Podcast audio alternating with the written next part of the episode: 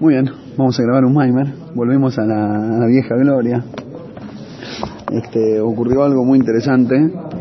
Como dice el, el dicho popular, si la montaña, ¿cómo era? Si Mahoma no va a la montaña, La montaña va va a Mahoma. Entonces, bueno, vino acá, vino montaña, decidió venir hasta Tzfat a agarrarme del cuello para volver a estudiar y, y grabar algo para el público, así que después le pueden agradecer.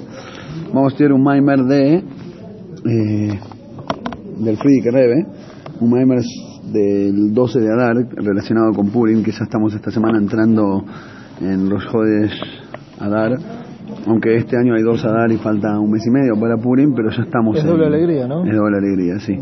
De hecho, el Rebe hacía mucho énfasis en que, viste, cuando algo se mezcla algo taref con algo kasher, que uno en 60 se anula, Sí. y cuando tenés 60 días de Simge, 60 días de Adar, entonces todas las cosas malas se anulan dentro del, dentro, uno en 60, dentro de los 60 positivos. Tenemos 60 de positivo para anular todas las cosas negativas. Muy bueno.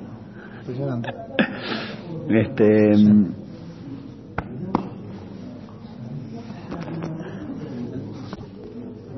Justo ayer estaba viendo un Medresh que explica la relación entre Amalek y Purim, porque viste que leemos eh, la, la parte de borrar a Amalek justo antes, y el Maimer este tiene que ver con recordar lo que le hizo Amalek, y cuál es la relación entre el, entre el, concepto de Amalek y Purim. En realidad, Alpixides es está lleno de contenido y de, y de riqueza conceptual, digamos, pero está bueno que también, eh, también encontrar la parte, digamos, práctica, ¿no? histórica. Y hay una, reali- una, una relación histórica entre Amalek y, y Amán. Viste que dicen que Amán era, era malequita Sí. y que por eso matar a Amán y a sus hijos fue el, el final de la, la culminación de la mitzvah de borrar a Amalek. ¿Cómo fue que, que, que Amán era Amalek si lo habían matado a todos los amalequitas? No dice que el rey Shaul los mató a todos y dejó nada más los animales Y que el profeta que el profeta se, se enojó porque dejaron los animales y le dijo vas a dejar de ser rey por culpa de esto. La cuestión es que él había dejado en realidad los animales y al rey Agag.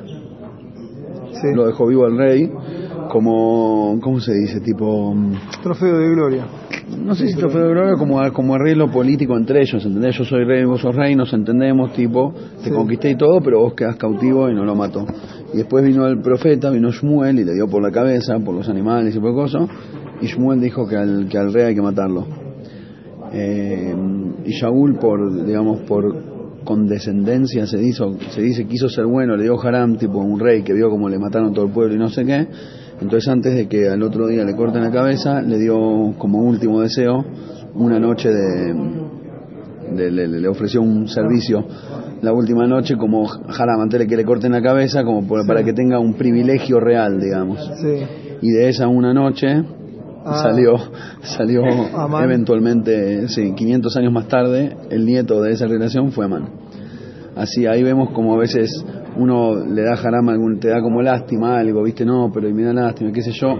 Y a veces cuando la toire te dice hacer algo y- y te suena a duro, ¿entendés? Y decís no lo quiero hacer. Y bueno, si no lo hubiera, si no lo hubieran tenido esa una lástima mínima, nos hubiéramos ahorrado toda la historia de, de Amán y de, bueno, pero tampoco hubiéramos tenido Purim, así que por ahí, así que por ahí está todo fríamente calculado. Joy, esa es la relación histórica, por eso dice Amán Agagí, que es nieto de Agag, del rey Agag. Ah. Joy, vamos con el Maimer. Este es un Maimer que dijo el rey anterior en el año 1934 en la ciudad de Riga, si no me equivoco es en Polonia, el 12 de Adar, 1934, ¿hace cuánto? 80 años, 79. Zohar, saceroso lejo amole guaderech becheishem y Mitzrayim. Recordá lo que te hizo Amalek en el camino a la salida de Egipto, Korjo Baderech. Luego Imer, que te encontró en el camino, etcétera. De Mumon Beisinyon, de esto entendemos dos cuestiones. Beinyon y Shelamole, con respecto al concepto de Amalek. Lo primero que vemos es que el lugar donde funciona Amalek es en el camino. Si estás en casa o en el destino, Amalek no aparece. Amalek aparece solo cuando estás en el camino, cuando estás avanzando, cuando estás dejando el paso previo y acercándote al paso, al paso próximo. Cuando hay movimiento, cuando uno está haciendo avoide, cuando uno quiere crecer, cuando uno se mueve, ahí viene la Molek. Muchas veces uno se pregunta cómo puede ser que ves gente que es totalmente estática en su Yiddishkeit, que no tiene, no sé, lo ves hoy, lo ves dentro de 40 años y va a ser exactamente igual. Nunca se va a emocionar por una mitzvah, ni nunca va a dejar de hacerla, nunca va a mejorar, ni nunca va a empeorar. Es el típico robotito. Y justo él no tiene etcherore, no le cambia nada nunca. Y alguien que hace las cosas con cabaná, con ganas, con sides, con esto, un día está para arriba, otro día cotiza en baja, otro día cotiza en alta. Justamente ese es el línea. Cuando estás en el camino, ahí es donde viene Amolek. Al que está dentro de la casa con la cerradura cerrada, estático y no se mueve, Amalek no tiene entrada. Hablando de Amalek en el camino, me acordé de un maíz. Había una vez un había una vez un Josid de que, le vino un amigo que no era Jabandik, un amigo, no sé, Poilice, le dijo, ¿por qué ustedes los Jabandik hacen tefilá? Bueno, por lo menos en esa época, hacen tefilá así con aboide, mucha meditación y ningún, y se quedan 80 horas meditando y estudiando y esto y lo otro. Es más fácil, es mejor hacer tefilá rápido. ¿Por qué? Le dice. Porque imagínate, si vos vas en la carroza y tenés un ladrón afuera que te está tirando piedras, un pirata del asfalto que te está tirando piedras, te quiere entrar a robar, a atacar, a violar, a matar, ¿vos qué vas a hacer? ¿Y despacito? No, le metés con toda para que el tipo no te pueda atacar y no te pueda bloquear y subirse. De la misma manera, en la tefilá vos estás tratando de conectarte con Hashem, de viajar hacia Hashem, y el echerore te mete ahí porquerías y pavadas del mundo, y plata, y quilombos, y todas las cosas que tenés en la cabeza, y no puedes concentrarte. Entonces, le metes cha cha cha cha cha cha cha, cha y lográs concentrarte. Entonces el Lubavitcher le dice, la verdad tenés razón, está bueno lo que decís, y pega perfecto si el, si el chorro está afuera. ¿Qué pasa si lo tengo dentro de la carroza? También me apuro. ¿Qué gano con apurarme? Llego allá con el chorro adentro. La idea tengo que frenar, agarrarme las piñas, convencerlo o bajarlo. No puedo esconderme del, problema. Tengo que mirarlo a la cara al problema y atenderlo y arreglar la situación. Y hasta que lográs cosas y esto y bajarlo y acá y allá y seguir viaje te tarda un montón. Por eso nosotros nos tarda. Ustedes están en un nivel más elevado, tienen el de afuera. Los que tenemos el de adentro tenemos que dedicarle más, más meditación y más, más esfuerzo. Lo mismo pasa con esto. El lugar donde trabaja Mole, que es en el camino. Cuando salís de Mitzrayim. Hoy y la forma que trabaja es hacer corjo. Cuando te, que te, que te enfría. De Iñono Yusheme Karer es Derech Hashem. Enfría el camino de Hashem. Así es como hace el yechero, el yechero este llamado Amolek. Y el segundo tema, dejo hecho el clip a Amolek, el segundo tema que trae el posu que es que el consejo para la clip de Amolek es asgire, recordarlo. Es interesante porque por un lado dice borralo, Por otro lado, no no, recordarlo. Estamos tan empecinados en borrarlo que no paramos de pensar en él. Es como yo te digo ahora, no pienses en un elefante rosa. Lo primero que hiciste fue pensar en el elefante rosa. Es decir, Claro. si la Toina no quería que pienses, que, te diga, que no diga nada. Te lo ibas a olvidar con el tiempo. Elomai, que, que lo que vemos es que la forma de, de- de luchar contra esta clip es recordarla, reconocerla. Borrar significa tenés que pelear contra la clip esa, pero la única manera de borrarla es reconocerla y recordarla y tenerla presente. Desde un mitzvah sojer es hacer solo Mole, que esta es la mitzvah de recordar lo que te hizo Mole. llamó el quiñón y le cae de Hashem. Hay que recordar siempre que Amore que está viniendo para enfriarte el camino de Hashem, veo Iker y principalmente a te viene a enfriar el camino de la salida de Egipto. Si vas a salir de Egipto, asegúrate que ahí te... ¿Qué, qué, qué pasa si salís de Egipto? ¿Qué suponemos? Que viene la alfombra roja. Hashem viene con la alfombra roja y me dice... No. Salís de Egipto, haces el esfuerzo, abandonás Mitzrayim y lo que vas a encontrar va a ser un Roberto Amalek. Debe yo, en el momento que un Yid se despierta espiritualmente para abandonar, sabemos que Mitzrayim representa Mitzarim, limitaciones, estrecheces. Cuando un Yehudí se despierta y decide abandonar sus limitaciones, esto no quiero hacer y esto no puedo y esto me cuesta. ¿Cómo estás? Y esto me cuesta, esto no puedo. y Uno dice, ¿sabes qué? Me pudrí. Me pudrí de ser esclavo de mi propia, de la cárcel de mi personalidad. No quiero más tener limitaciones, no quiero más limitarme a mí mismo lo que puedo alcanzar y a lo que no. Voy a abandonar mis limitaciones, voy a abandonar mi mitzrayim. Ahí al primero que te encontrás es a Carlitos Amalek, es el primo, hay Roberto, hay Carlos, Roberto Carlos. Debe yo, dice, no se me ha pichado muy bueno, voy a Amalek, como care, ahí viene Amalek y te enfría. Ubizgiro, Zuatzmo, dije, me llama que le pasa a Amalek, y con solo recordarlo ya lo rompemos. ¿Por qué? Porque todo el Hidush, todo el, todo el, el- el secreto del, del- del éxito de Amalek es que vos no te das cuenta quién es. Te viene disfrazado, de- viene con barba, viene con... Dice, no, porque cómo, no hagas tefilá muy largo, mejor hacer con minyan. Siempre las taines de Amalek para enfriar el acercamiento a Shem son taines eh, kasher, digamos. Eh, viene, viene disfrazado. Entonces, si solo te acordás que es un cliposo, ya, ya se cae solo el problema.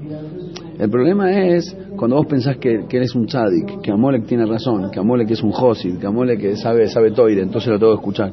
En el momento que te recordás que ese es, el señor Amolek y vino para enfriarte, ya no le prestás atención a todo el chamullo que te hace, porque ya sabes que es Amolek, no te voy a escuchar.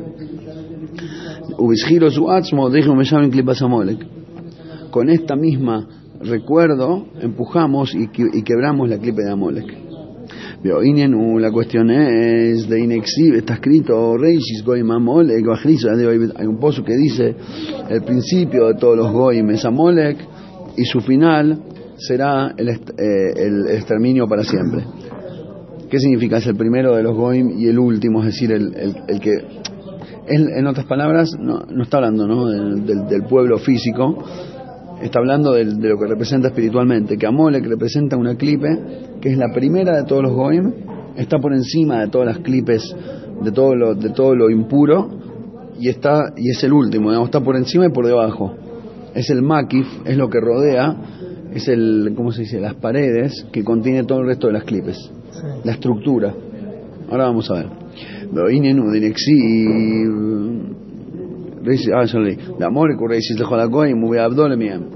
Es el primero y a la vez está mucho más allá, separado totalmente de todo el resto de las clipes. Que de así como en Kdush está escrito, Hashem dice, yo soy el primero y yo soy el último, Ani Rishon es el nivel de Soy Kolalmim. Desde un moco el Viginas Memale Kolalmim, que esa es la fuente del nivel de Memale, Shemoko, ese Areino y como Yamekoin se Dishtalshelus. Y esta fuente, como el hecho de que soy bebé es fuente de Memale, no es como el resto de las fuentes dentro de Istalshelus. Ahora se metió, se metió en conceptos cabalísticos para dar un ejemplo, pero básicamente quiere decir lo siguiente, que así como en Kedushe existe un nivel que es el super makif, el, el- la, la super, el contorno, la estructura, la luz infinita de Hashem que rodea todo, que se llama Soibeb, y es la fuente de todas las otras luces, es la fuente de lo que se llama Memale Kolalmim, la luz de Hashem que llena los mundos, pero no es igual que dentro del Seider Ishtalshelus, cuando vos decís, por ejemplo, eh, Jochma Binaidat, Chabad, Sí. es el, el moco, la fuente de las mides, ¿sí? ¿Viste las primeras tres Sefirot y las últimas siete? Bueno, que las tres primeras son la fuente de las últimas siete. Por eso las primeras se llaman Imot, Imaot, las tres Jochma Binaidat, porque dan a luz a las midot. Ok, en todos esos tipos de relaciones de Seider Ishtalshelus, la, la, el, el nivel dador con el nivel receptor están totalmente relacionados. La fuente y aquello que sale de la fuente es todo uno. En cambio, en cambio, entre Soy y Colalmim y Memale y Colalmim hay una distancia infinita. Es verdad que Soy es la fuente de Memale, Ah, pero es una distancia infinita. Es como, no sé, a ver si podemos dar un ejemplo. Vos estás ahora estudiando un Maimer conmigo, Sí. ¿está bien? ¿Por qué? Pues se supone que yo soy un poco más y, y empecé a estudiar un poco antes y vos empezaste a estudiar un poco después. Entonces yo te puedo enseñar a vos. Pero eso es como eh, Jabad y las Mides. Es una Sí. fuente y, una, y un receptor que están, tan, eh, son de la misma ensalada, digamos. Uno lechuga y uno es tomate. Otra cosa sería si te sentás a estudiar un Maimer acá con el Arizal. Viene el Arizal te dice, ¿qué tal? ¿Te enseño un Maimer? Sí, obvio que él es maestro y vos sos alumno, pero ahí ya no es maestro y alumno tipo, somos, somos del par, ¿entendés? Somos de la misma onda, solo que yo ando un poco más rápido. No, es otra cosa totalmente. Bueno, lo mismo pasa entre Soy y Memale. Soy es la fuente de todas las luces que vienen después incluidas en Memale, pero es incomparable uno con el otro. ¿Por qué lo trae? Porque eso se llama Anir Rishon. Hashem dice, viste, en la Torah dice Anir, Anir- no, en- no en la Torah, eh, lo decimos en la Tefilá, pero es del Tanaj. Anir Rishon Be'ani Ajalón, Umi Baradai en Elohim. Yo soy el primero y yo soy el último y fuera de mí no hay Dios. Sí. ¿Qué significa el primero y el último? ¿De qué? De la fila. El primero significa esa luz infinita que da lugar a todo y que es la fuente de todo, que está más allá de todo, y a la vez el último, es decir, está más allá del inicio y más allá del final. representa un nivel infinito. Y después adentro de eso está todo el- toda la creación. Ok. Es Inglaterra el señor. Por. Porque pasó y dijo Yejía Malca, que viva la reina, dijo en vez de. Está lleno de personajes. Tenés que, tenés que mandar una foto con este Maimer, ¿dónde estamos? Sí.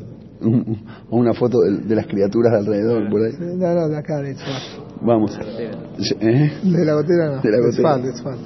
Nos sentamos justo bajo la gotera. Eh, es una broja especial.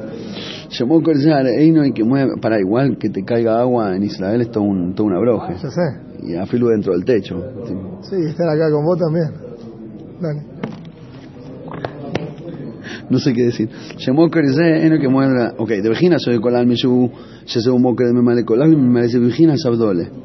Sobeb de Memale está en un formato de, en un nivel de Abdole, Abdalá, separación total.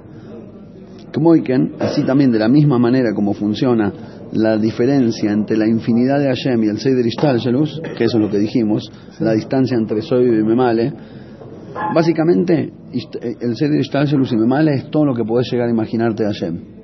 Todo lo que podés llegar a estudiar, aprender, imaginar, leer, es todo Memale. Ah, El infinito de Hashem, infinito absoluto, inalcanzable, inimaginable, eso es el Soibe.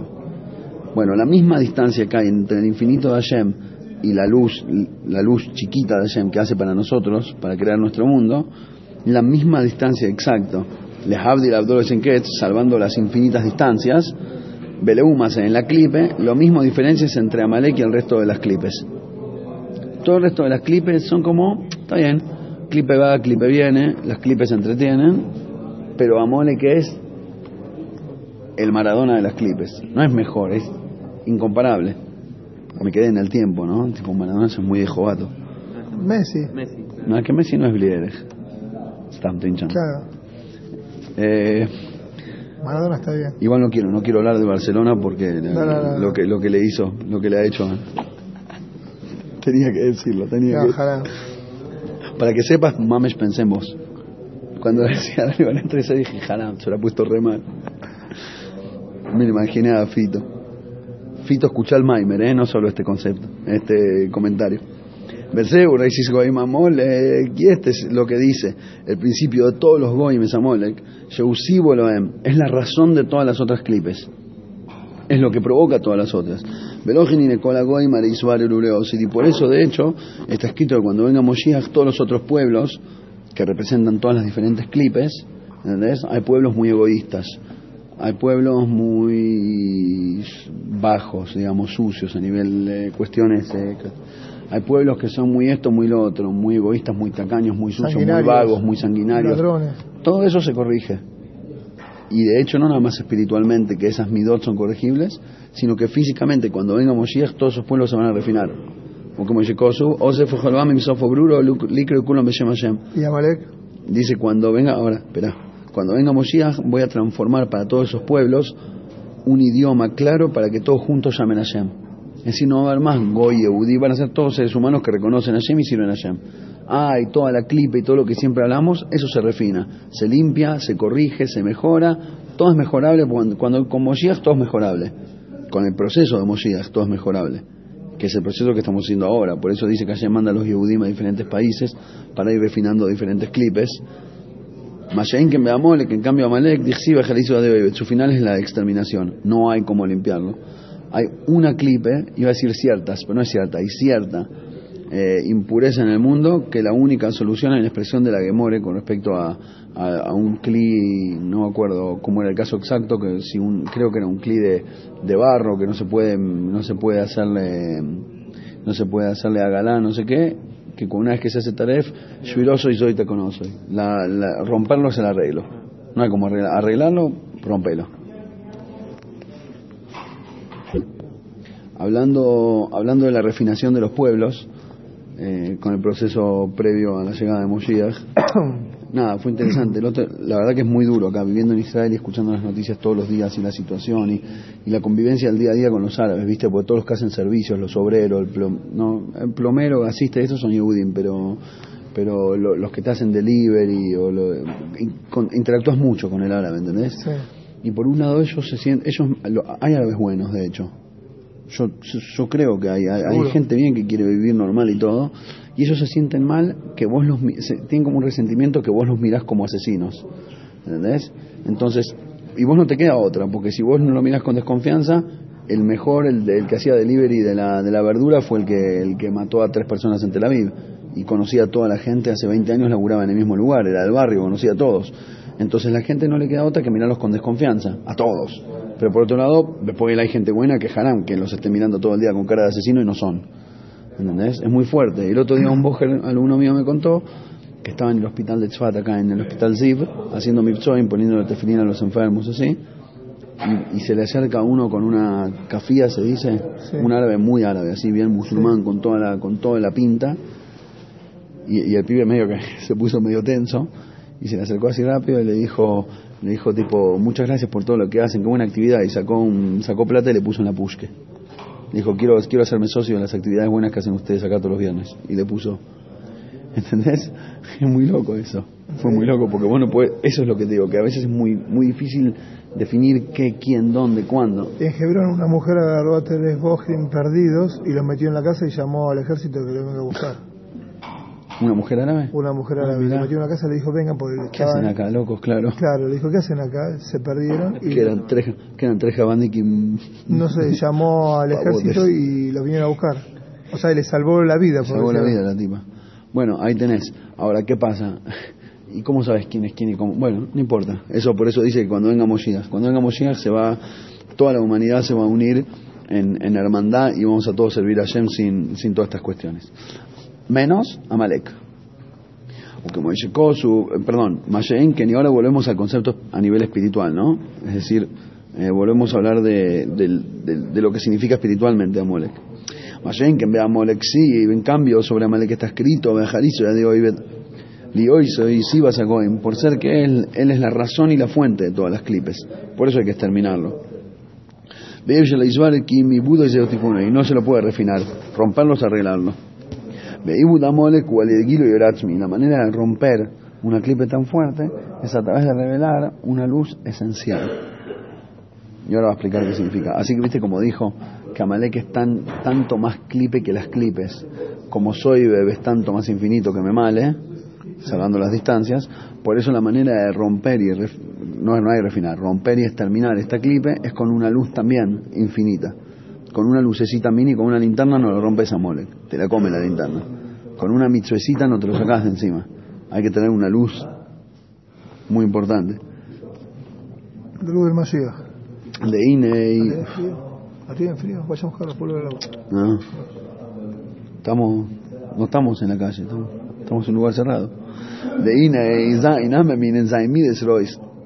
Porque bueno, viste que en la Torah dice que los Goim en total se dividen en 70 naciones, pero más en, de- más en, si hacemos zoom para adentro, son los siete pueblos, los siete pueblos que conquistamos cuando entramos a Israel por primera vez hace 3.000 años, a Cananiba, Prisiba, Ebusiba, Jibiba, los que decimos en la tefila. Los siete pueblos estos representan en Zain Mides Rois, representan las siete cualidades negativas. ¿no? No estamos hablando de la gente, ¿eh? estamos hablando, esto es importante notar en este concepto y en, siempre en Excides. Muchas veces se me ocurrió a mí que enseñando yo decía, bueno, como por ejemplo una persona que no tiene Excides. Y la, y la, la expresión es tipo, bueno, porque un Misnaged hace así, así, a diferencia de un Josi que hace así, así. No es caso yo en que estoy juzgando a alguien. De hecho, el ser humano es igual en todos lados, es decir, hay un montón de, de gente que está en la comunidad de Misnagdim, son Rechsidim, hay un montón de gente que pertenece a la comunidad hasídica y tienen la barba larga y, son más Misnagdim que, que el Gaón de Vilna. Lo que quiero decir es que, es que cuando uno habla de un concepto, estás hablando del tema, no de la persona, ¿entendés? Hablas de los siete pueblos. No estoy hablando del señor Kenanita, que ya ni existe, de hecho, pero no importa. Estoy hablando del concepto, de lo que espiritualmente representan esas siete malas cualidades. A veces uno comete el error de ponerle nombre a una cualidad. Vos pones, estás hablando con, no sé, con tu hijo, y le querés decir, papito, vos tenés que crecer y ser buena persona, y nunca pienses que la plata es toda para vos, porque eso te la mandó para acá, mitzvot, tenés que ayudar al prójimo.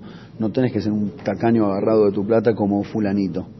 No quisiste hablar mal de fulanito, querías darle un ejemplo nomás, pero transformaste el, el concepto en, en- en- en- en un Roberto, ¿entendés? Lo transformaste en una persona, Haram. Entonces por eso es importante siempre dejan en claro, filu si se te escapa el error, ¿no? La Gemora dice que no existe, que no se te escape un honor, pero por lo menos que quede claro que no te referías a la persona, sino a la cualidad. ¿Eh? ¿Está claro? Ojo con Roberto. Sí, la verdad que hace tiempo que no, no lo nombramos, hace tiempo, ya hace... Ya, A Puchinsky. A Puchinsky, pobre, debe estar deprimido. Mandar un saludo al Janati, porque... Al Janati, Y a Fino, Fino, pobre Fino.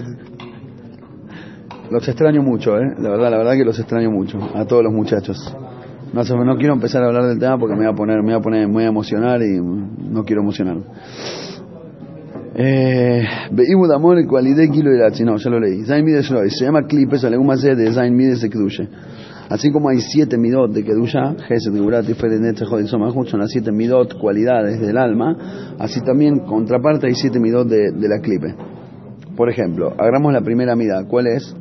Gesed. ¿Qué significa Gesed? Beneficio. ¿Qué representa? Bondad, amor, cariño, ayudar a alguien, como dijimos recién, darse de acá, ponerte en el lugar del otro. El otro día justo leí un Maimer también del Friedrich Rebe que hablaba de, de que, de que, de que, como una que decía que hay que tener midot tovot beneimot, cualidades buenas y dulces. ¿Qué significa buena? Viste, es una expresión famosa en la Torah. ¿Qué significa buenas cualidades y dulces? Y trae un ejemplo, dice que existe gente que tiene cualidad buena, pero no es dulce. Buena significa que en la práctica lo que te hace está bien. Como un hijo que tiene un padre anciano y le da de comer carne buena, carne cara. Así trae de la Gemara. Tenés un hijo que le da a su padre la carne más cara, le dio ojo de bife, y en realidad, eh, Nitran Minaolam, dice la Gemara, que, que recibe el peor castigo del mundo. ¿Cómo puede ser? Le diste la mejor carne y lo invitaste a tu casa, lo mantenés, le la mejor carne significa que lo mantenés con honores con su ancianidad, y con todo eso tenés eh, coso. ¿Cómo puede ser? Y explica ahí el Friedrich Rebe, no, en realidad lo dice la Gemore, pero lo, cita ahí el Rebe anterior en el Maimer, que es porque, porque más allá de que la carne que le diste es buena, no fue con dulzura, no fue con cariño. La cabana fue, está bien, te lo tengo que dar, se lo tiró por la cabeza, ¿entendés? Como siempre decimos el ejemplo, agarró un ramo de flores y se lo, se lo reventó contra la cara. Toma, mi amor, le explotó las rosas en el- con los pinches, le, le pinchó todo el cachete, le reventó. ¿Viste qué cariñoso que soy? Soy romántico, pum, y le dio un, un coso. Ah, eran rosas y valieron 800 pesos ramo de rosa, está bien, pero, pero se lo pegaste por la cara, la reventaste. Eso no es amor.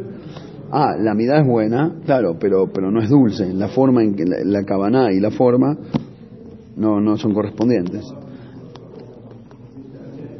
Entonces, ¿qué pasa? Así como hay ahabá, así como existe amor como mida buena en el lado de Kedushe, de que Moishe, ahabo de Kedushe o Arrotzon Belokus, con respecto a Hashem, no entre la persona y el prójimo, para con Hashem, ¿qué significa el amor? Amor en el plano de Kedushá significa el deseo de conectarse con la divinidad, las ganas de tener algo que ver con Hashem, las ganas de conectarse con lo espiritual, de elevarse por sobre lo material. Ese amor de Ahabe, y ah, ahora va a explicar por qué lo llama al amor, dice que es el deseo, ¿no? ¿Por qué? ¿Cuál es la relación entre amor y deseo? De Ahabe, porque la palabra amor, yo soy Aba, sin, sin hey, que significa razón. Hay un verbo en hebreo que es, ¿viste la palabra evión? Matanot la evionim, regalos a los pobres, ¿qué es evión? El más pobre de todos, paupérrimo. El, ¿Cómo se dice? Hay una palabra, indigente. Sí. Ok, evión, ¿por qué es el más pobre? La persona más pobre se llama evión. Porque viene de la palabra, dice Rashi, Shetaev le kol davar. Taev, taf, alef, bet, lo desea todo. El que, el que tiene ABC desea la D, el que tiene ABCD desea E, y así, sí, eh, no tiene nada el que no desea tiene nada desea todo, por eso se llama el levión, que vendría a ser el deseoso. Ese tipo haram es un deseoso, por eso el famoso dicho de que pobre no es el que menos tiene, sino el que más desea. Claro. De ahí sale. El que lo desea todo es el más pobre de todos, porque es el que no tiene nada. Por eso lo desea todo. Bueno, de acá lo que quiero sacar es un, una un concepto nada más, que la palabra abá, sin la hey, significa querer, desear. Y por lo tanto, ahabá, que es amor, tiene mucho que ver con el deseo. A pesar de que sabemos que son dos verbos y conceptos diferentes, pero la verdad es que el, deseo y el amor están muy relacionados, físicamente también y espiritualmente también es así. Cuando hablamos de amar a Shem, no estamos hablando de alguien que ya llegó al... Muchas veces cuando sí se, ama- se habla de, de amar a Shem, la gente pone cara de... ¿cómo se dice? Esto es tipo, no sé, prohibido para el menor de 18, ¿entendés? Esto es como, es como, es tabú, ¿entendés? Amar a Shem, no sé, eso es cosa de tzadikim. Meli si me decís que le haga caso, que me porte bien, que no mate, que no robe, sea un buen nene, ¿entendés? Ser religioso, pero amar a Shem, ¿qué es amar? Amar es, es un sentimiento muy profundo, muy, es muy difícil. Por eso Vinexi dice que hay un nivel un poco más básico de amor, que no es el amor, ese amor que uno siente tipo una, un, que te desvivís de cariño por algo, sino amor en el sentido de que te desvivís por deseo, de deseo por algo, que eso es mucho más factible. Si uno simplemente medita en el sentido de la vida y en la limitación del, del, de los placeres materiales, que tan poco te dura, eso es muy importante en la adolescencia, si me escuchan todos mis alumnos adolescentes. No, ellos sí me pueden escuchar porque no son mis alumnos, por por eso me pueden escuchar. Los que no me escuchan son mis alumnos, ¿no? Si uno cuando es adolescente, viste que el otro día pasó algo muy interesante, iba por la calle con el bebé en el cochecito y un tipo sale de un negocio hablando con el amigo, no, pero bueno, ¿qué querés? Lo tenía que ayudar, ma, hay que solo, ¿eh? estaban hablando así, y me ve pasar con el bebé y me dice, ¿ves? Míralo este bebé, por ejemplo, nos usó de ejemplo, tipo, ¿cómo tiene el bebé las manos? Así todas cerradas. Cuando uno nace tiene la mano bien dura, el puño cerrado. Y cuando se muere, cuando se va, se le relajan los músculos y cuando uno se muere, la mano queda abierta. Y eso te viene a mostrar a que cuando uno nace, cuando uno entra en el mundo, quiere agarrar todo, ¿entendés? Quiere agarrar, quiere experimentar, quiere probar todo lo que hay, quiere comer todo lo que hay, quiere volar, quiere conocer, quiere, ah, quiere todo. Se quiere morfar el mundo. Y después cuando termina el, el viaje te das cuenta que no te llevaste nada. Que te quedaste todo lo mismo, te quedaste con la mano vacía. Al Fadito le dedicaste todo el tiempo a llenarte la mano, igual te vas con la mano vacía. Esto le dijo el, señor que salió del negocio al otro, usándome a mí al bebé de ejemplo, buenísimo. Yo lo miré así y le digo, che, entonces ¿qué hago con todos los millones que tengo guardados en Suiza? Se, empe- se empezó a matar de la risa, dejáselo a él, me dice. Ah, ¿en serio? Le digo, yo pensé que lo, lo- importante era la guita. Sí, ¿qué hago con toda la guita que junté? Se empezó a reír el tipo. Tenías ahí unos clientes pajaseros. Es muy bueno, no, es que el folclore israelí, ese- esto se vive en el día a día. ¿eh? Yo sí que no salgo mucho a la calle porque estoy internado en la Yeshive, pero o sea, acá salís a la calle y es el folclore cotidiano. Es lo que se, es lo que se oye por ahí. Bueno, la cuestión es que, ah, ¿por qué decía esto? Porque la mirada de deseo, esta, esta cualidad de deseo, de quererlo todo, cuando vos la aplicás aplicada a Kedushá significa desear la conexión con Hashem. Y dije que este nivel es un nivel de amor a Hashem mucho más factible que el amor tipo enamorado. Llegar a un amor enamorado de Hashem, eso sí es un nivel más elevado. Pero tener este nivel de amor que es deseo, que viene de simplemente darte cuenta que todo, el- todo lo otro que puedes desear no vale tanto la pena. Te vendieron un buzón. El oilo más es un gran buzón, ¿entendés? Te pensás que tipo, oh, mirá qué bueno, mirá que esto. Y, y al poco tiempo te das cuenta que los placeres esos duran tres minutos y después te dan dolor de cabeza. La mayoría de los placeres de, de las pavadas prohibidas y qué cosa, son cosas que simplemente la Torah te dice al Fadi gastar tu energía en eso, porque te va a placer tres minutos y después te agarrar dolor de cabeza dos años. O, o lo aleinu, a, veces puede ser para toda la vida, la consecuencia negativa. Un error estúpido tres minutos te puede arruinar la vida. Ponelo así, No, y sí. porque es como Buenos Aires. Si no contás todas una estas interrupción cosas, muy fuerte, un poco, un poco grosera la interrupción. No, pero el, el, el sentido, el concepto de lo que veníamos diciendo es que, que el, el, el hecho de desear conectarse con Hashem y con lo espiritual es, es, una, es como que el cerebro, si pensás dos minutos, la, la conclusión es automática. Te das cuenta que, que, todo, que depositar tu deseo en las pavadas materiales dura poco y por lo general tiene resultados no, no muy convenientes. ¿Entendés? En el mejor de los casos no hiciste nada grave y, y desperdiciaste toda tu vida con una pavada. Ese es el mejor de los casos. Sí. ¿Entendés? Y en el peor de los casos, tipo, te comiste un, te mandaste un moco que después te, te, te acompaña en la mochilita toda la vida. Ese era el ejemplo que dijimos eh, off the record, es un ejemplo específico que no, no, no, no, da para contar en público, pero otra del folclore israelí diario que puedo contar, que el otro día eh, con un taxista, sí, un taxista fue, que estábamos hablando, no sé cómo salió lo mismo, salió este tema de que lo bueno tarda mucho construir y lo malo tipo lo destruís en un minuto. Y me dice, y fíjate, fíjate cuando tu esposa cocina, ¿cuánto le tarda cocinar para llevar? Cuatro horas, cinco horas, ¿cuánto dura la comida? 15 minutos. en 15 minutos se la comieron toda. Se sentaron, empezaron a comer, a los 15 minutos se acabó. Tarda cuatro horas construirlo y 15 minutos acabar. Así es como hizo Hashem la naturaleza. Construir un edificio tarda un año, romperlo tarda 10 minutos. Es lo mismo. Bueno, Join, nos fuimos un poco del tema, pero la cuestión acá es que el tema de amor a Hashem es desear. Desear, tener ganas de, en otras palabras, por eso traje todo este concepto, porque desear conectarse con Hashem viene como consecuencia de, darse cuenta que de, de, alguna manera, entre comillas, despreciar todo el resto. De alguna manera es como que te das cuenta de todo lo demás, está bueno, y no digo que no, y hay que vivir, y Hashem creó la vida, y Hashem nos dio el mundo para disfrutarlo y para, y para que, ¿entendés? Como dice sobre el Nazir, por ejemplo, que cuando terminas un Nazirut, el, ¿cómo se dice Nazir en castellano? El Nazir cuando... El nazareno. El nazareno, cuando se alejaba del vino, se alejaba de todo, se alejaba del pelo largo, se alejaba de la sociedad, se aislaba para unirse con Hashem, y cuando terminaba el periodo de su Nazirut tenía que traer un corbán, una ofrenda. Normalmente uno trae un corbán cuando hace un error, un corbán es como una ofrenda para, para pedir perdón de un tipo de capará ¿Por qué tiene que hacer capara al Nasir? Dice la quemará por haberse impuesto prohibiciones que Hashem no te prohibió. Hashem te dio un mundo para usar y disfrutar, y vos es como si vas a la casa de alguien, te sirve un plato y se lo tiras en la cara. Hashem te sirvió un plato, un mundo hermoso, no tenés derecho a decir, ah, no, para mí esto no está tomo vino, no tomo vino. No tomo vino. El vino Hashem lo hizo para, para, darle, para, para alegrarnos y darnos placer a los seres humanos. Y así hizo Hashem todas las todas las plantas y las frutas y la carne, no sé, todas las cosas que Hashem hizo para eh, la carne no la dije entera porque no quiero entrar en debate con, alguien vegetariano que, siente que no corresponde, pero más allá de eso, yo creo que este concepto también aplica a eso. Todo lo que Hashem hizo en el mundo, eh, lo hizo para que vos lo vivas y lo disfrutes. No quiero decir que no hay que disfrutar de la vida, ¿no? Si lo que quiero decir es que no hay que pensar que, las, que los excesos y las ambiciones es a donde vale la pena depositar todo tu esfuerzo y todo tu, todo tu cabón el Omai, entonces, pero pará, pero esa cabone y, esa, y ese deseo y esa conexión la tenés, ¿qué hacemos con eso? La aplicás hacia Hashem, aplicás hacia el lado de la divinidad. Bueno, ok,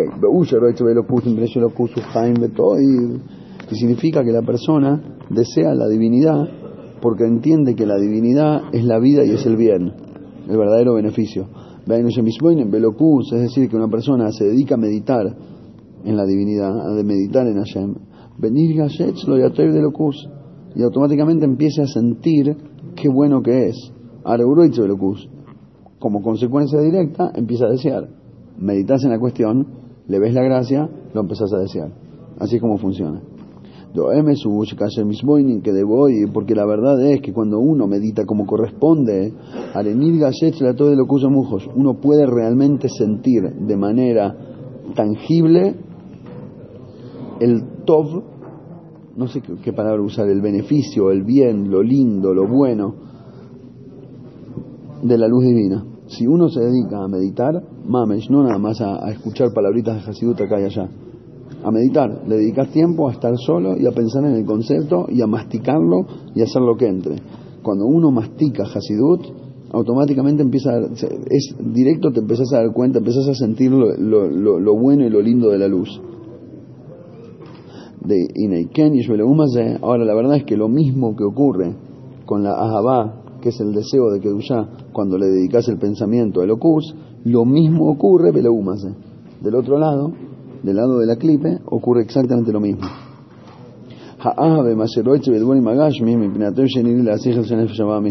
Es el, el amor este de clipe, es desear cuestiones materiales por el beneficio aparente para el alma animal. No es que el tipo está buscando separarse de Hashem, como el ejemplo que dijimos antes. No es que la persona estaba buscando alejarse de Hashem. Elohu, simplemente elige eso para darle beneficio a su alma animal. Quiere el beneficio material y elige lo que es bueno para él. Punto.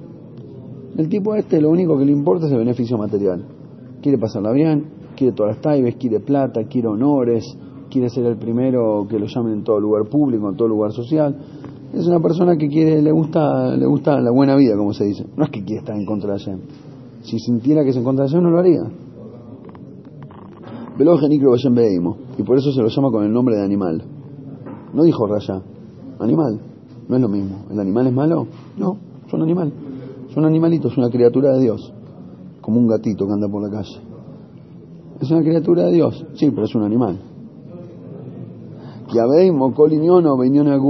Porque el animal, de hecho, es igual que un ser humano, pero con una diferencia, que el animal lo único que sabe es atender, atender las necesidades de su cuerpo.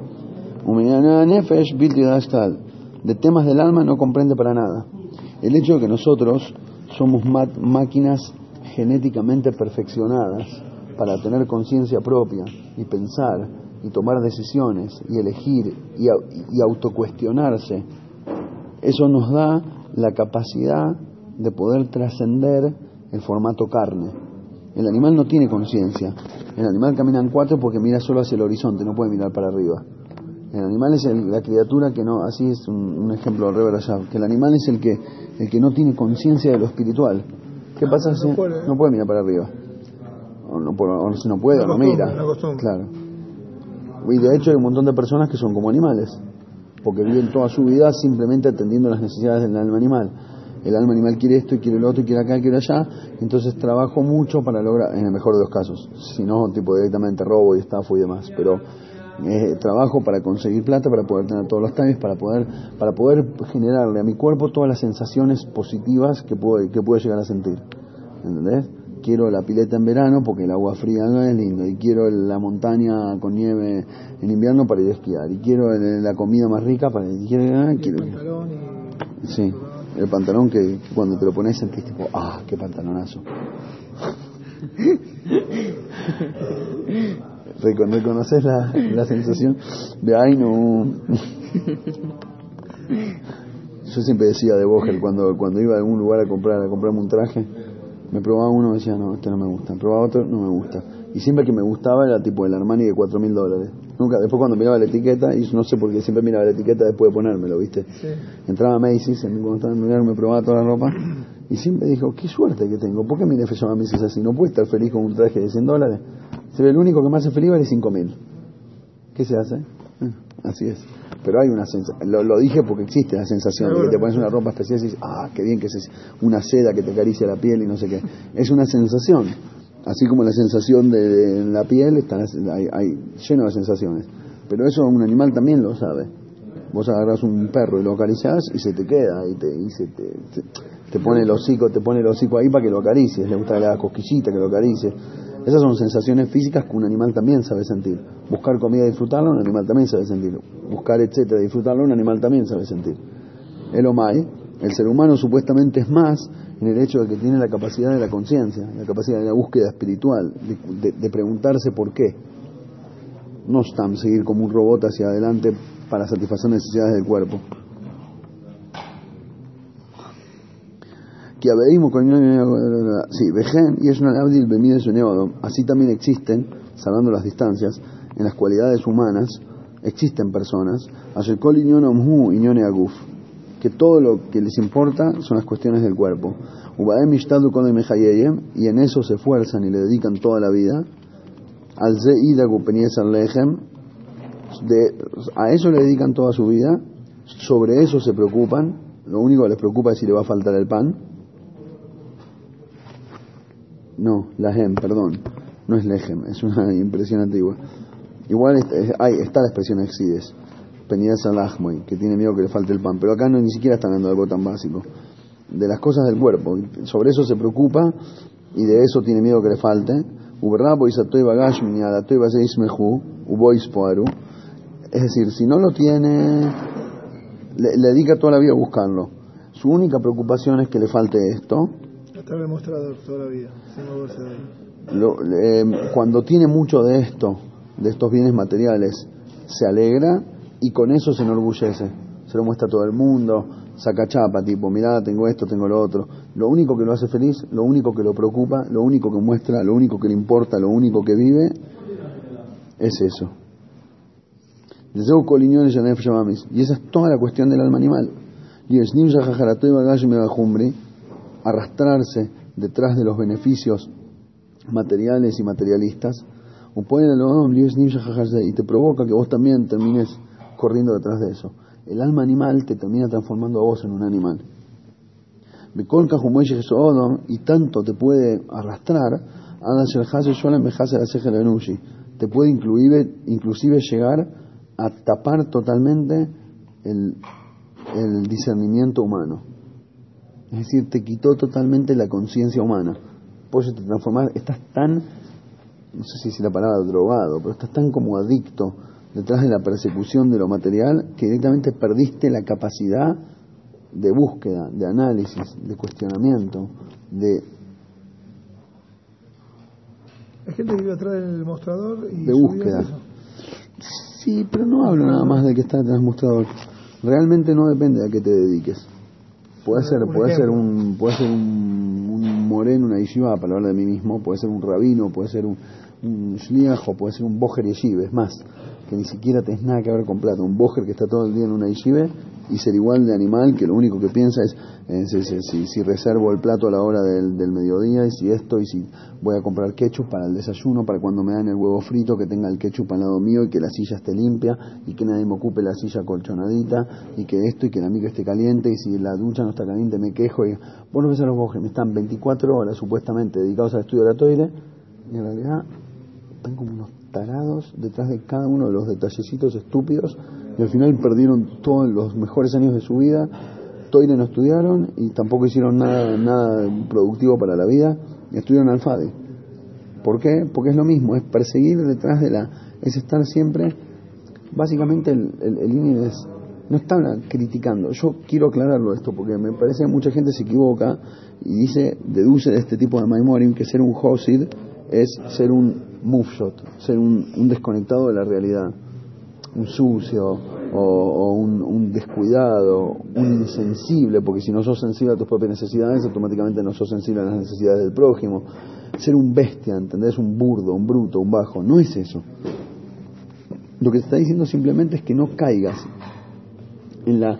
Lo que está diciendo es que la necesidad del cuerpo son tan reales y tan sensoriales en nosotros que podés caer en perseguir esto infinitamente perdiendo todo tipo de conciencia, perdiendo todo tipo de... De hecho, el Rambam trae que la mitzvah de llaves fue justamente para esto. Los griegos, que estaban totalmente en contra de llaves... Ah, no, se paró la grabación. Ah, está grabando, está grabando, no llores. Los, los griegos, en la época de, Hanukkah, que estaban tipo totalmente en contra del Yiddishkeit y todo, una de las cosas que más le molestaba era llaves. ¿Por qué? Pues decían, ¿cómo puede ser? El ser humano nació para producir, para lograr, para crear, para construir. ¿Qué es esta cultura judaica de un día a la semana no hacemos nada? Hoy no se labura, hoy no... Hoy frena el mundo. ¿Qué es esto de frenar el mundo? El mundo está para algo. Se puede frenar el mundo. Y, y, el, y, el, y, el, y, el, sentido del, del Inchkite, el sentido del llaves es justamente que haya un día para, no para hacer, que haya un día para ser, en vez de hacer, ser. Un día para que te invite a ser vos mismo, a frenar. No hay nada, no hay trabajo, no hay esto, no hay jefe, no hay esclavo, no hay, no hay yo estoy por encima tuyo, no hay yo estoy por debajo tuyo, no hay nada, somos todos iguales y es un día para dedicarse a pensar, a frenar, a no hacer. Hoy no producimos. Hoy pensamos si lo que estamos produciendo los seis días pasados y los seis días que vienen tienen sentido es un día para frenar el tren y decir, la vía va para el lugar correcto, estamos apuntando para el lugar correcto, ¿hacia dónde voy? ¿Para qué nací? ¿Para qué vivo? ¿Cuál es la... esa es toda la cuestión del Yiddishkeit, tratar de buscarle sentido a las cosas. Lo que pasa es que a veces el Yiddishkeit mismo se transforma en un robotismo, en un, en un, en una, en un, como el tren, ¿cómo se dice? En, en una corrida de tren sin sentido.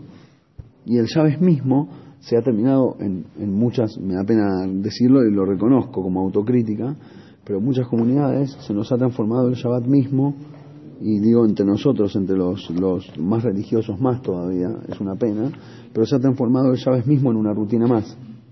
El Shabbat es ir al templo y volver a casa y comer y dormir, ir al templo y volver a casa y comer y dormir, ir al templo y volver a casa y hacer abdoles. ¿A dónde está el día de pensamiento? ¿A dónde está el día de meditación? ¿A dónde está el día de lectura? ¿A dónde está el día de, de autocuestionamiento? ¿A dónde está el día de frenar y decir, no soy un tren robótico que sigue para adelante? Freno y calculo y mido y pienso y siento. ¿Entendés lo que quiero decir?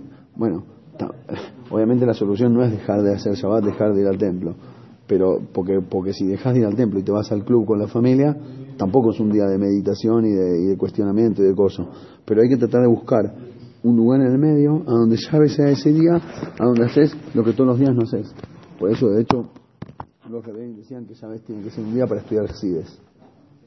Afirmo que toda la semana seas una persona que estudia mucha Torah, estudias Gemara y todo, Shabbat no estudies las leyes de cómo se hacen las mitzvot.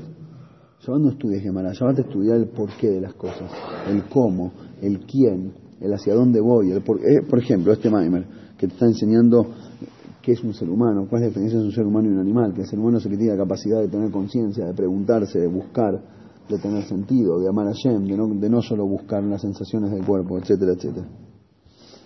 Entonces, seguimos con la descripción. El Friedrich acá estaba describiendo cómo es la persona materialista.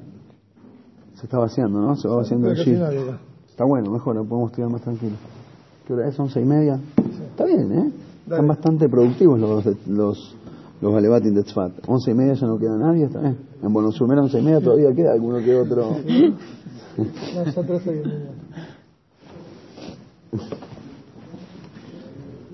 eh, el Friedrich está describiendo a la persona que ya está, perdió la conciencia humana, ya no se cuestiona si lo que hace está bien o mal, sino simplemente está como un bestia corriendo detrás de las cosas del cuerpo. Entonces lo sigue describiendo, ¿no? Y dice, le cubre el intelecto humano de cama peomin y muchas veces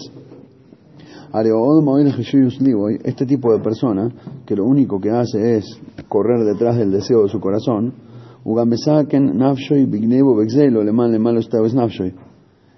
pone en peligro su vida robando, estafando para llevar a cabo la taibe del, deseo de su, de su alma.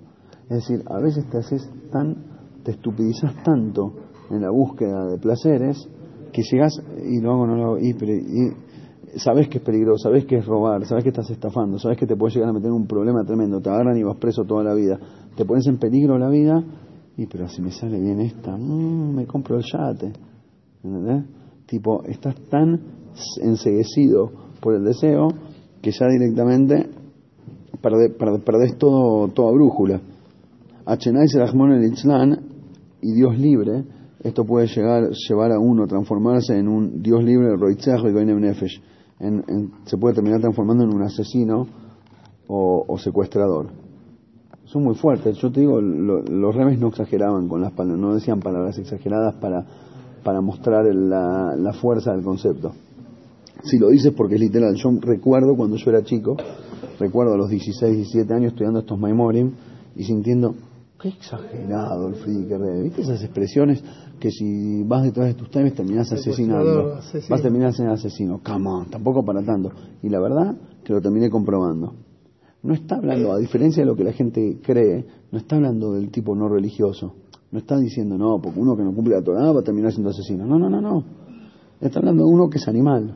Uno que es animal y pierde la conciencia en, en su búsqueda ambiciosa de Gashmios, no tiene fin.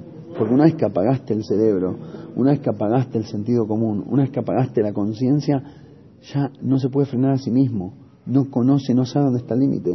Se empieza a mandar moco tras moco y cada vez el moco se hace más grandote y eventualmente termina metiendo la pata feo. Claro, la vera trae verá y así.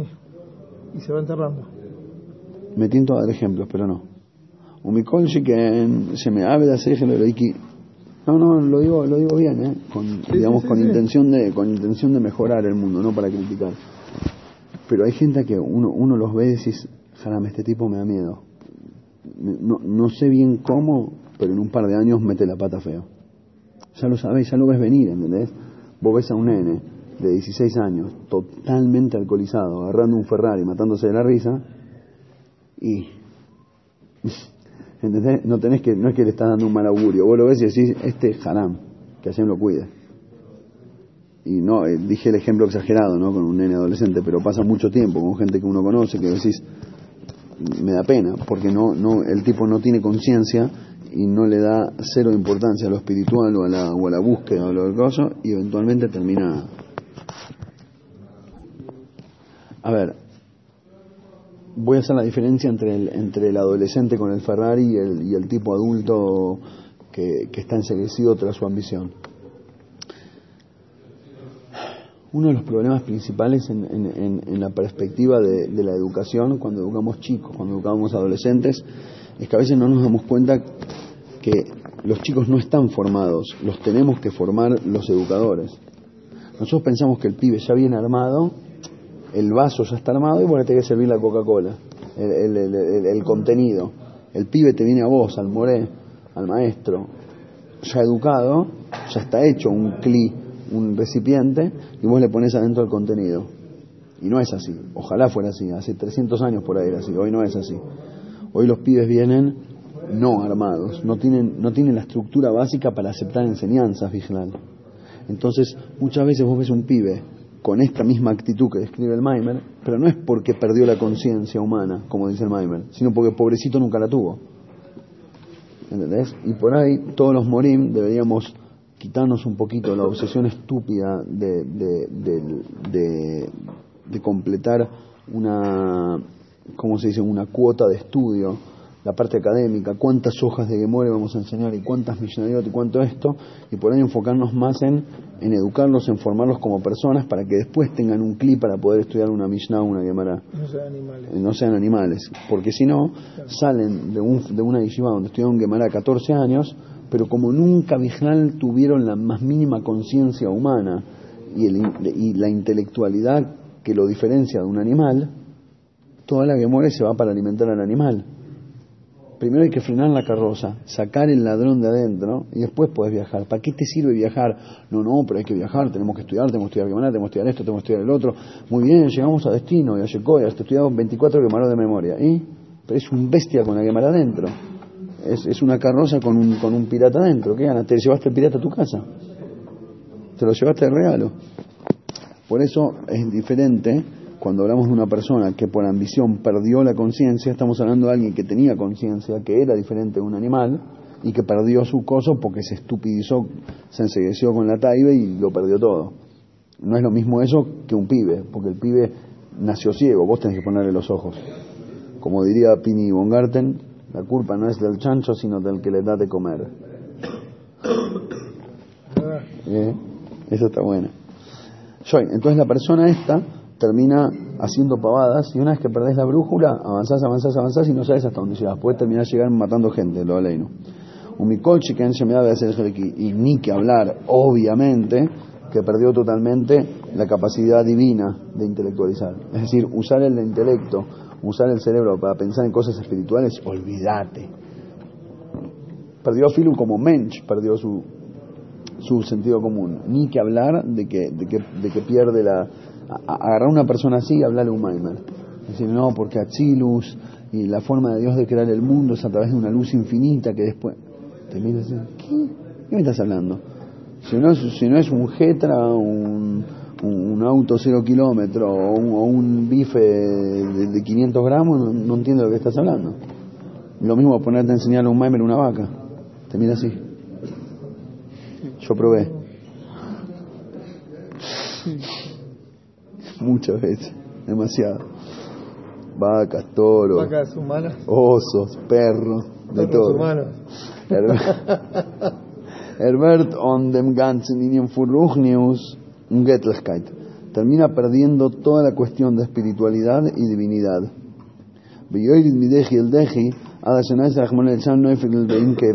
Y va y baja de desastre en desastre hasta que llega Dios libre a las más peores profundidades del mal. Y lo loco es que el rebelde estaba hablando en el año Reish Tzadik Dalet a Hasidi, ¿me entendés? Yo quiero enfatizar eso. No está, mucha gente hace el error de decir, esto es lo que pasa si no cumplís la Torah si cumplís la Torah y sos tzadik, esto no te va a pasar. No, no, no, no, no está diciendo eso, para nada. De hecho, la mitad de la gente que conozco que es así cumple Torah. No tiene nada que ver. La Torah puede también ser una rutina vacía y que por dentro lo que hay es todo esto que está describiendo acá. A volveemes y negama y y es lo. Pero la verdad, dice el tema anterior, que inclusive esta persona que terminó yéndose por los caños mal, su descenso tiene un inicio. En algún momento se tiró por el tobogán. Hubo un momento cero. Hubo un momento cero.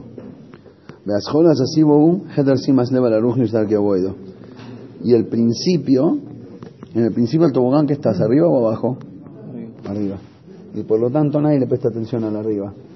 Cuando vos, mira, ahora voy a explicar por qué. Dice que el principio, el motivo es no prestar atención a lo espiritual y a los caminos de la voide. Cuando vos no le prestás atención a lo espiritual y a la voide, eventualmente terminás así. Come on, Rebe, estás exagerando. ¿Cómo vas a comparar no prestar atención a lo espiritual con terminar siendo asesino y secuestrador?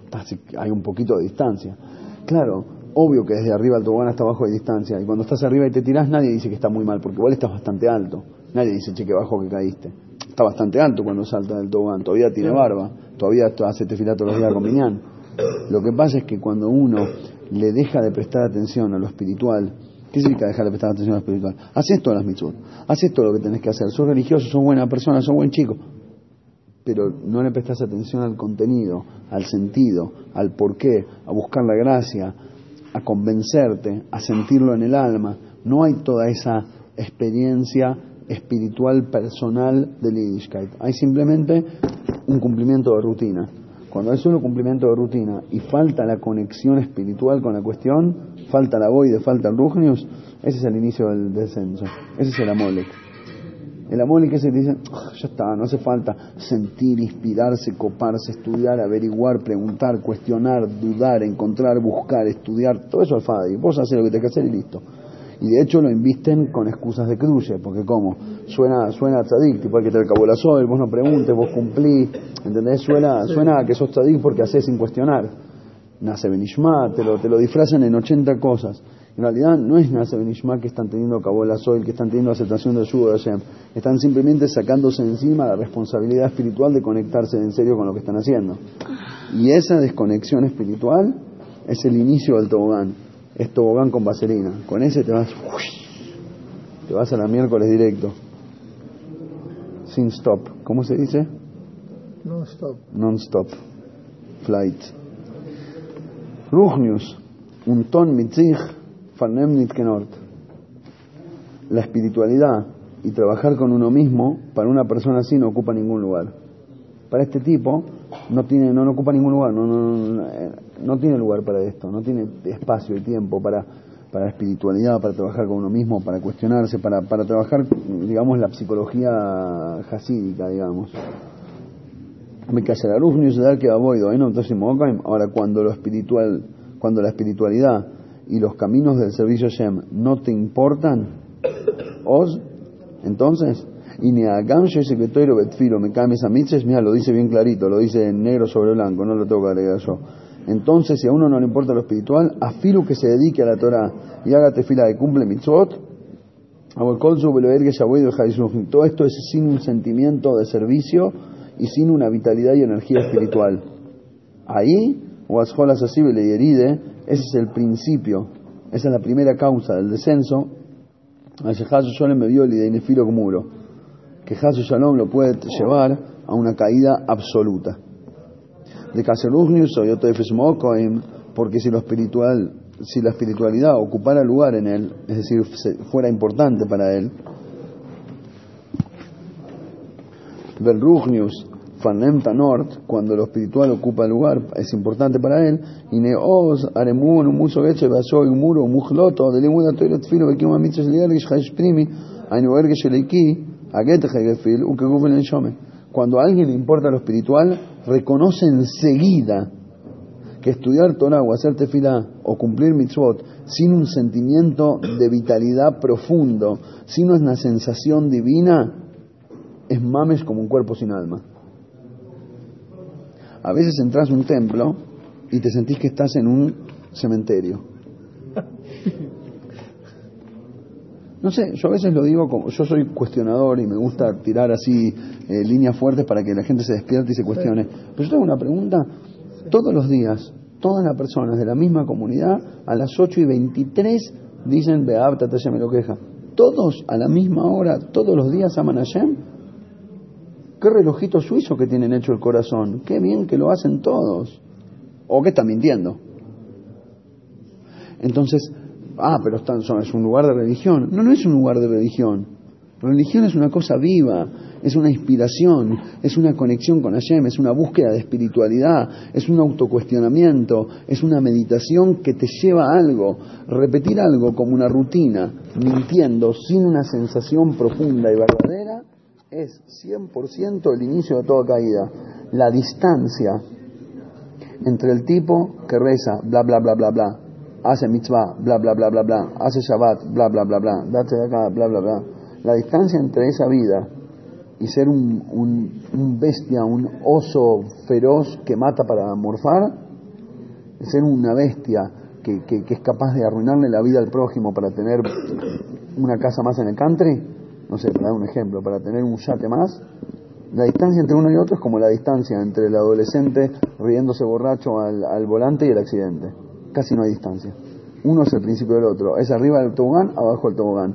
Vos ves a alguien arriba del tobogán tirándose, el tobogán está aceitoso, listo, sabés que va a llegar hasta el piso. No hay aire. ¿Qué ibas a decir? Decirlo, decirlo no, te fajo acá mismo. No, no, no, que eso de que están 8 y 25 justo diciendo todo Shema o Beatá, lo que sea, es un poco a veces causalidad porque justo se decidió que el día empieza a las 8. Entonces es medio lógico, pero yo entiendo el concepto. No, no, pero a lo que me quiero referir, a lo que me quiero referir, es que está bueno que haya un minyan, porque de hecho los jajamim, no entiendo, yo personalmente no lo entiendo por qué, cada uno tiene sus preguntas, una de las preguntas principales que tengo en la vida, ¿por qué los jajamim no, no tengo una pregunta, la verdad que lo entiendo, porque formar la estructura ayuda, hace que la gente venga, te hace el hábito, el hábito hace al cura, qué sé yo, puede ser que sirva, pero Bepoyel, está bien y está bien que está bueno, y está bien que todo, pero nunca se te ocurrió frenar cuatro minutos, desalcanzar al Minyan una vez y tratar de agarrar un Tania y leer algo y cuestionarte, no qué dice en el Sidur, sino qué tengo que ver yo con lo que dice en el Sidur. En el Sidur dice a Hashem, ok, ahora freno y me miro al espejo. ¿Yo amo Hashem? tomate siete minutos, tomate siete minutos, tomate un té digo, me tomo cinco minutos, me tomo un té, tomate cinco minutos para mirarte al espejo. Yo me acuerdo como si fuera hoy, tuve una discusión con un misnagger y ahora lo digo porque no me refiero a la persona, me refiero, de hecho ni voy a decir el nombre porque no hace diferencia, al concepto, a una persona que esto, y de hecho como, como judío, mejor judío que yo, estudiatorio todo el día, es un pibe súper serio en su estudio, en todo.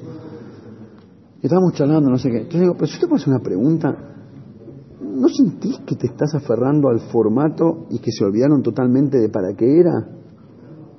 ¿Por qué? Me dice. Digo, no sé, ¿vos sentís que más allá? Yo personalmente no estoy en ese nivel, pero por lo menos le dedico a mi vida a tratar de inspirarme, de buscar, de cuestionar, de encontrar, me mato, me mato dentro del cerebro y del corazón todos los días en esta búsqueda.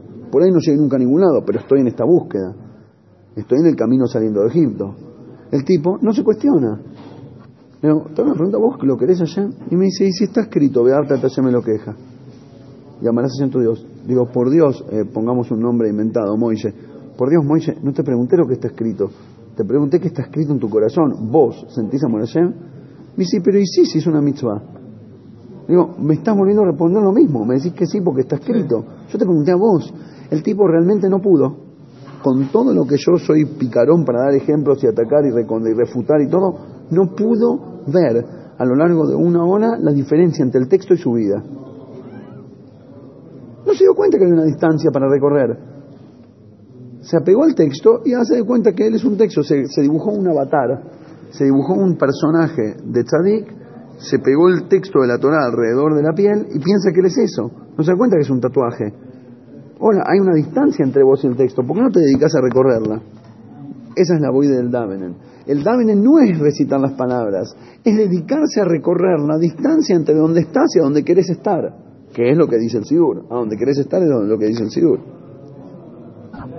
Bueno, eso que mencionas, de vez en cuando mirar la parte de castellano del Sidur, afilu que entendés lo que dice en hebreo, yo me acuerdo cuando yo lo hice por primera vez, tenía creo 16 años, 15, 16, 17, no sé, de pibe, que agarré un Rosh y Yom Kippur, dije, la verdad, me pudre. Es el día que más rezamos, 22 horas dentro de decir rezando, y el, la tefilá de Kippur es, hebreo difícil, ¿viste? No es, no es tipo la, la Ashrei, que todos saben lo que significa. Bueno, supongo que todos saben lo que significa. Eh, entonces dije, ¿sabes qué? Esto lo Yom Kippur, leo la página en hebreo, la leo rápido y me leo toda la traducción en castellano.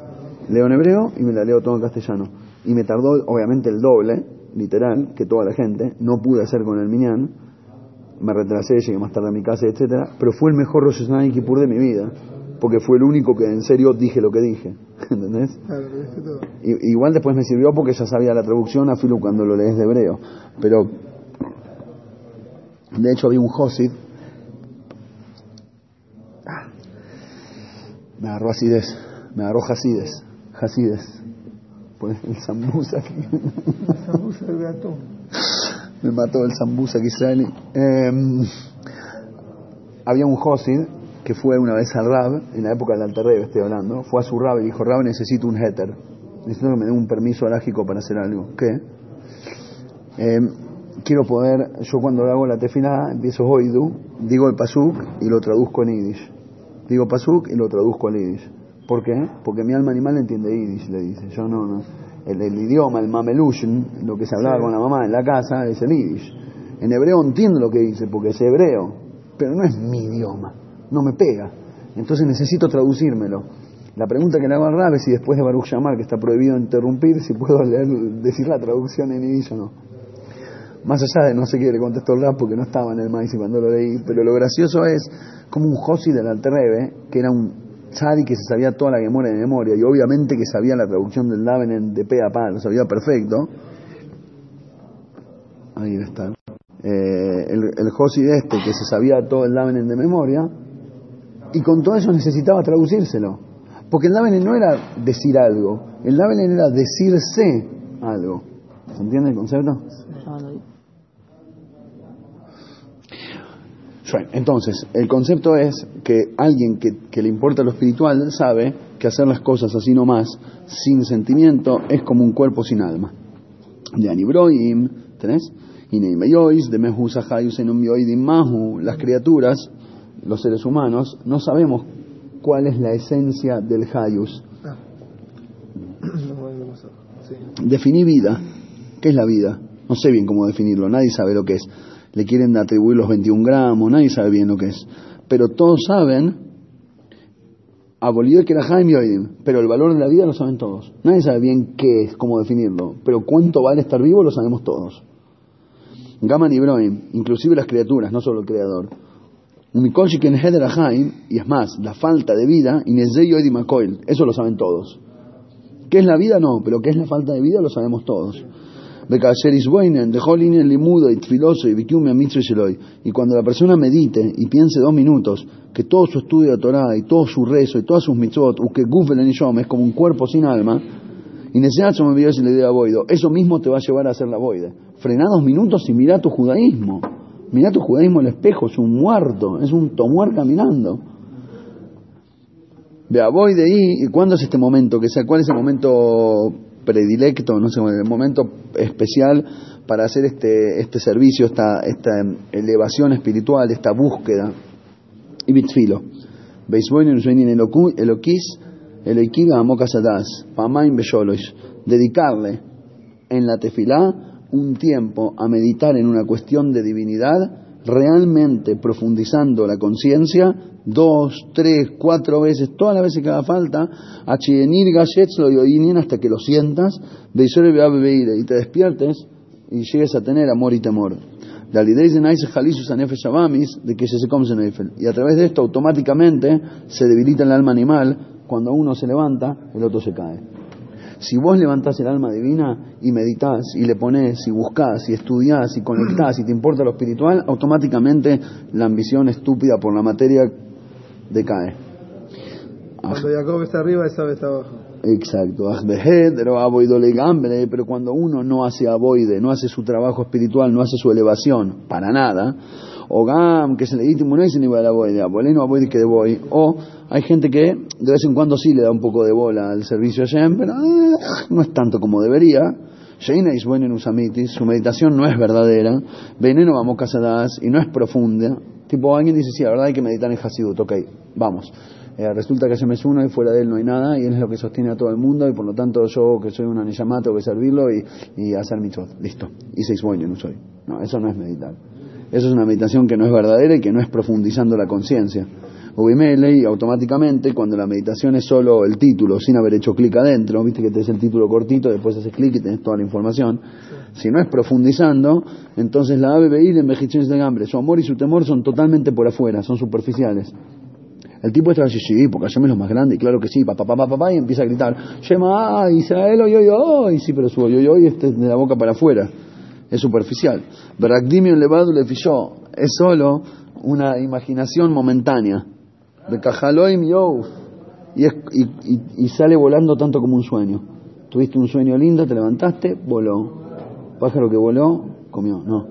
Sueño, sueño, sueño que comió, voló. Te levantaste y se fue. Te levantaste de la tefilá y se te voló el sueño. Todos los sueños, toda la conexión, todo el asiento, todo lo yo, y se te borró. A los dos minutos sos igual de hoy que antes. Shenifse que es de hambre, se le, se, se le va totalmente ese sentimiento porque es pasajero, es barato. Porque la idea sería de que durante la tefilá y posterior a ella le quede a la persona una, una marca positiva, por lo menos una marca positiva. O voy y cuando uno entra en contacto con las situaciones mundanas, Nishkach Mimeno Akoel, se le olvida todo. Bejoilev, se le pasó. Beoy se le pasa hasta la marquita. y se le fortalece la materialidad del alma animal este que no hizo la meditación correcta. En la tefilá, en el momento de la tefilá pudo haberse conectado un poquito, pero a los 10 minutos cuando salió a la calle volvió a hacer, ya está, lo único que le importa es, pisar cabeza. Salir, de estudiar y te encontrás con el mundo afuera. Con la realidad. Y que esto y que el otro, y si no le piso la cabeza pierdo, entonces coso, y esto y mentirle, decirle que le dejé el cheque, pero en realidad no lo dejaste, que tenía fondo, que no tenía fondo. Empezás con toda la, con toda la pavada materialista de debatir y discutir de Beisat Filo, no, ¿Cómo empieza esta materialidad? Dice que se olvida de la, dice que se olvida de, dice que se olvida de la sensibilidad espiritual y vuelve a ser material como antes después de la tefila. ¿Cómo empieza el proceso? Empieza primero sintiéndose demasiado a sí mismo. El tipo está súper conforme consigo mismo. Este es el inicio del, de, de, lo que hace olvidarte la marca espiritual de la conexión de la tefila. Cuando una persona se siente demasiado, tipo, yo, yo soy un genio, yo hago esto y yo hago lo otro, siempre soy y está orgulloso de la Torah que estudia, vean aboidoso y está orgulloso del servicio Shem, Vejen que anagoiso oilom, él realmente se siente orgulloso de cómo se comporta en el mundo. Él realmente siente que en su casa y en su negocio se comporta siempre, siempre de acuerdo a la. Yo, yo cumplo todas las leyes, yo nunca voy a engañar a nadie, soy una persona de palabra, me estás cargando, en mí puedes confiar 100% si yo soy una persona religiosa. Conocemos el tema. Y cuando tiene el corazón demasiado amplio, obteniendo demasiado placer en sí mismo, por sí mismo, atzmoy, me atzmoy, baile sufrir y ni se soy. Esto mismo, esta misma autosatisfacción, te termina materializando, y termina expulsando la luz divina del alma. Dijumbrius, la materialidad que se genera por su hipersatisfacción de sí mismo, der Losnicht ken Ruchni, no permite ninguna sensación espiritual.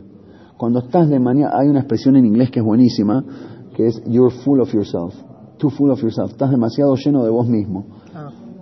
Este tipo está tan lleno de sí mismo que ya no queda lugar para sentir algo espiritual.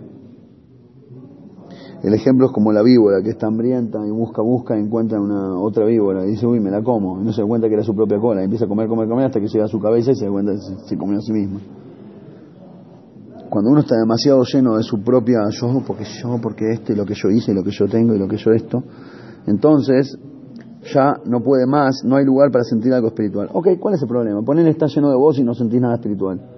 Si no sentís nada espiritual, volvemos a lo que dijimos en la página anterior, perdiste la conciencia. Te transformaste como un animal que ya no tiene brújula. No sabes dónde está el, a dónde frena. Por lo tanto, aunque se va el Dobortaibe, cuando le viene una tentación, Bidmanu Mamutorim, en cosas permitidas, en Beñones Azoko, ya sea en tus trabajos, o de comer, comida, bebida, novio o de comportamiento, en el ojo le da y no se puede frenar a sí mismo. no, no es dueño de sí mismo. Mira el cigarrillo y no puede decidir si tenerlo o no.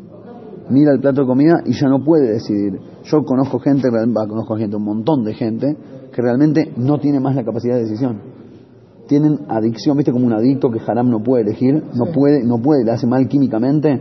Una gente que está adicta a todo son adictos a su programa de televisión, adictos a su ropa específica, adictos a su lugar en el templo, adictos a su necesidad, adictos a que les chupen la media, adictos a que, a que, los aplaudan, adictos a todo, a la comida específica, al gusto.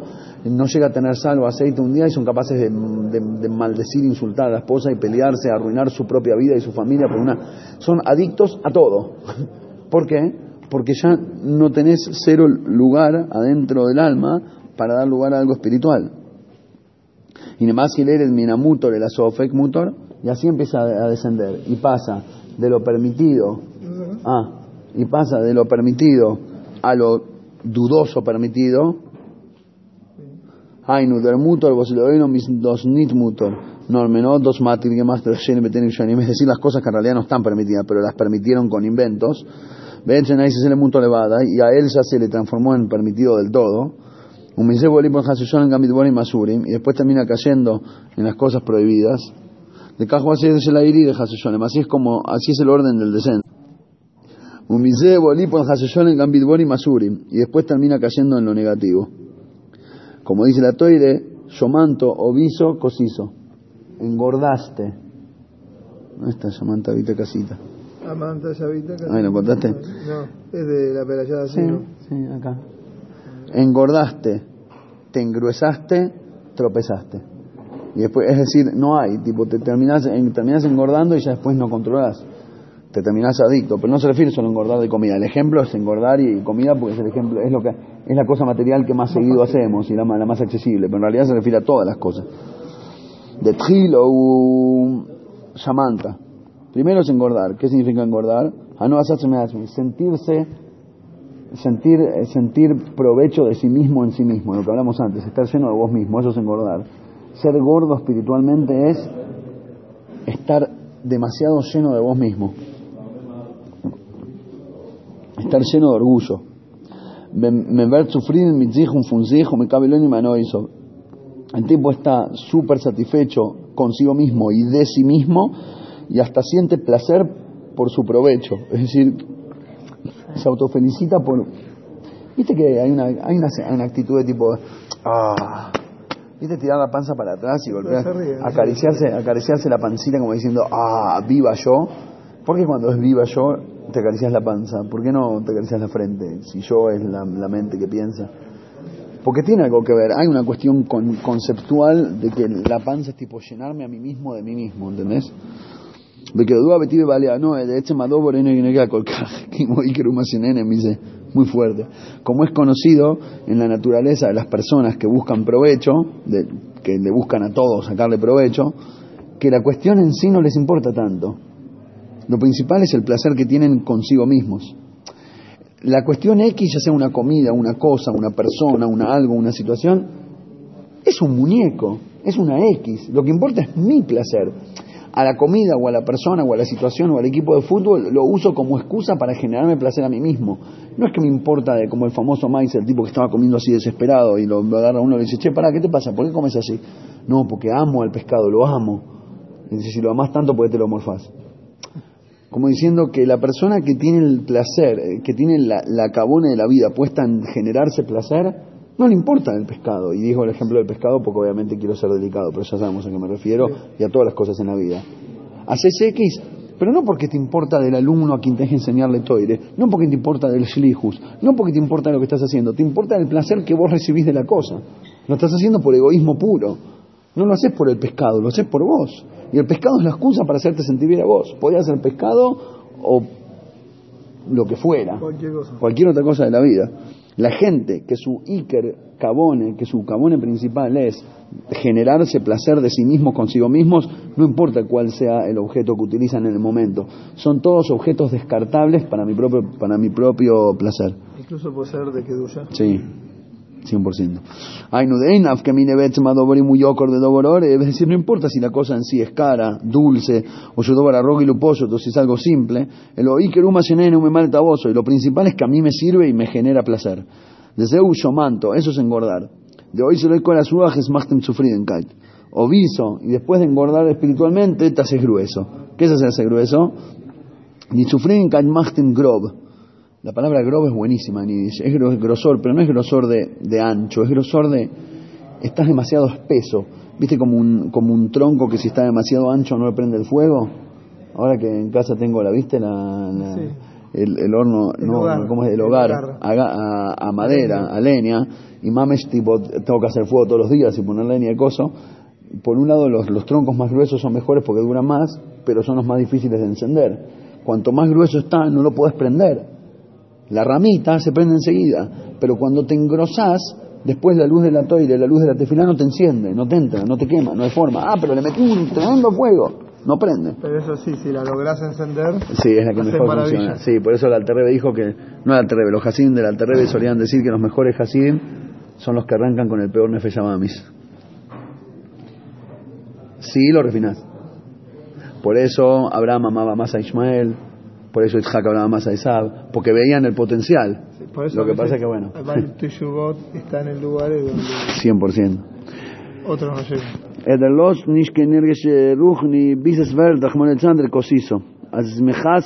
en el Casita viene de la palabra, no casita de casa, de, de lejazot, de cubrir, que te termina cubriendo a filu el sentido común, no solo la espiritualidad, esta este grosor esta, este emburdecimiento, no sé cómo se dice, te termina generando no nada más que perdés la espiritualidad, perdés a filo el sentido común, las cosas más básicas de la vida, el menschlichkeit más normal. caen en las peores cosas.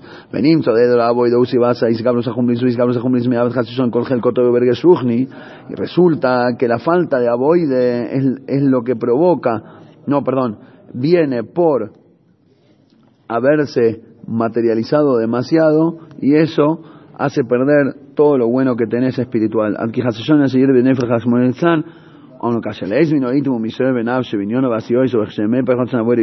Pero cuando una persona de vez en cuando se hace happen, como se dice, y de repente te cae la ficha y dices, para, para, para, para, para, ¿qué estoy haciendo? Te das cuenta lo que está pasando con tus acciones y con tus, y con tus cuestiones, te das cuenta que estás viviendo en contra de la voluntad del Creador, y eso te transforma en un ser deplorable, eso te da un poco de amargura, y esa amargura es el resorte que te hace saltar y volver a subir hacia arriba, te hace volver a Shem con todo el corazón, esa es la Teshuvah, hubo liderar que Aboide y ahí arranca finalmente en el camino correcto de Abodá que es el servicio Shem con sensibilidad espiritual. Uxid, y sobre esto está escrito, Beshob Berropeloy, cuando vuelva será curado.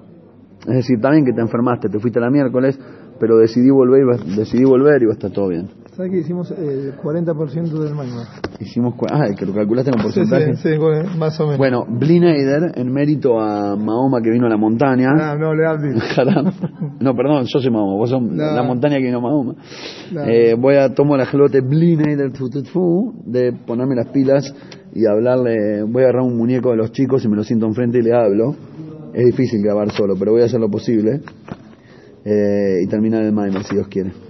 Mando un abrazo grande a todos los queridos amigos Hasidim de Argentina, que extraño con el alma, que Hashem los bendiga y que nos encontremos todos juntos pronto. Amén.